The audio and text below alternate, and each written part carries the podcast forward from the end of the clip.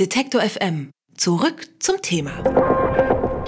Polen, Ungarn, Tschechien und die Slowakei, wenn diese Länder in den Medien auftauchen, wird oft über viel Negatives gesprochen. In Polen und Ungarn regieren nationalistische Parteien.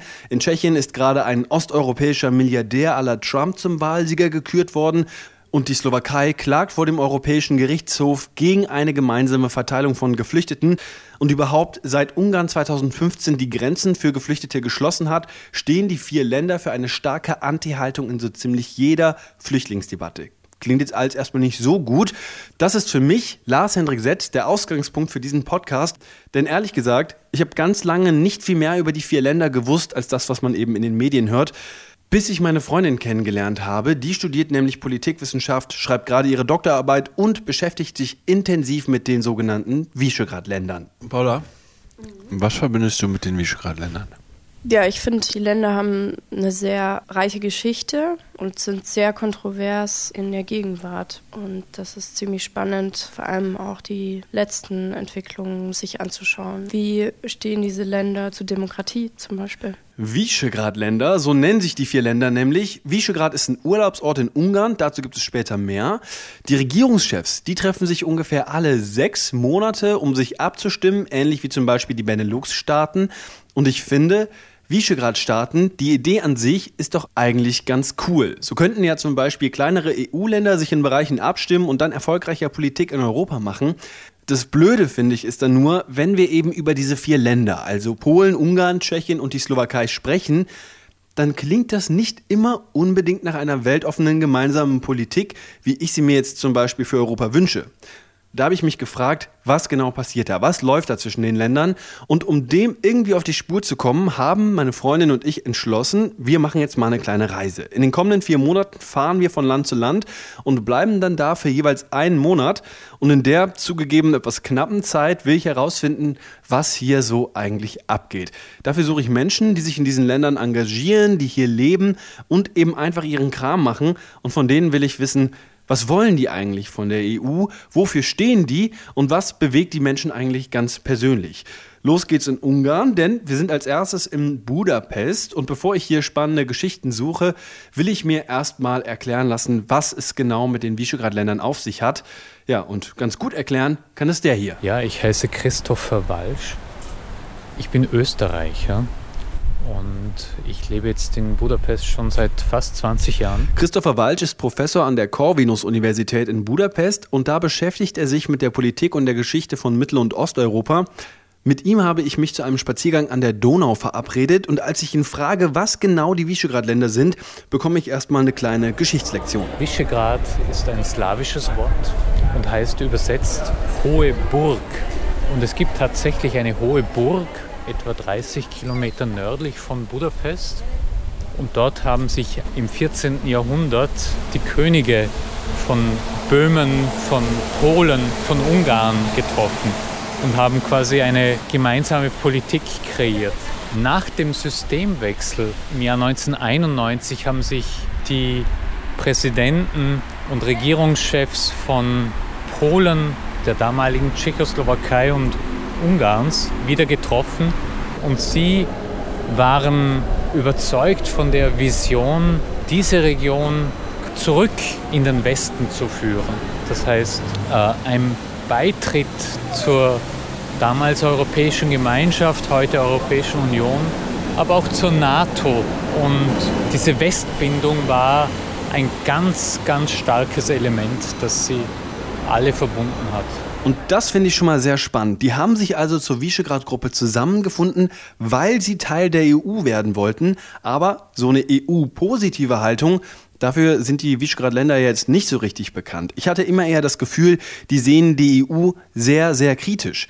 Wie passt das alles zusammen? Ich will wissen, welche Rolle spielen die Visegrad-Länder in der Europäischen Union? Christopher Walsch? In dieser Frage ist es auch so, und das ist jetzt vielleicht das Entscheidende, dass die rechts- bzw. Äh, nationalkonservativen Regierungen, zum Beispiel in Polen oder in Ungarn, die jetzt gerade auch an der Macht sind, natürlich für Europa sind, aber nicht unbedingt für das Europa, dass sich die Mainstream Mitte-Links, Mitte-Rechts-Regierungen in westlichen EU-Staaten vorstellen. Hier in Ungarn und in Polen sind die nationalkonservativen Regierungen für ein Europa, das die Mitgliedsstaaten stärkt. Das heißt, es sollen Kompetenzen von Brüssel weggenommen werden und in die nationalen Hauptstädte verlagert werden. Die eher pro-europäischen Kräfte, die für eine stärkere Integration des Landes sind, die sind hier weiter abgeschlagen in der Opposition. Und dann wäre da ja noch das Thema Nummer eins, die Flüchtlingskrise. Das ist, glaube ich, das Erste, was ich persönlich mit diesen Ländern verbunden habe, als nämlich 2015 Ungarn die Grenzen geschlossen hat. Da haben sich die vier Länder entschieden gegen Europas Flüchtlingspolitik gestellt. Ja, und irgendwie tun sie das vielleicht auch noch bis heute. Die Visegrad-Staaten haben erst dann auf sich aufmerksam machen können, als sie vereint gegen etwas sind. Warum ist es das so, dass die Visegrad-Staaten bzw. deren Regierungen gegen die Flüchtlinge so massiv auftreten? Das hat meiner Ansicht nach zu tun mit verschiedenen Erinnerungsbeständen, historischen Erinnerungsbeständen. Das heißt, auch schon die Erfahrung während des Kommunismus war, eine eher nach innen gekehrte, eher isolationistische Politik, die wenig offen war nach außen. Wahrscheinlich kennen die Hörer ihres Programms auch diverse Meinungsumfragen, dass die Ablehnung von Fremden genau in jenen Regionen am größten ist, wo eigentlich keine Fremden leben. Ist das in den Visegrad-Ländern der Fall? In den Visegrad-Staaten, abgesehen von den Hauptstädten, leben sehr, sehr wenig Ausländer.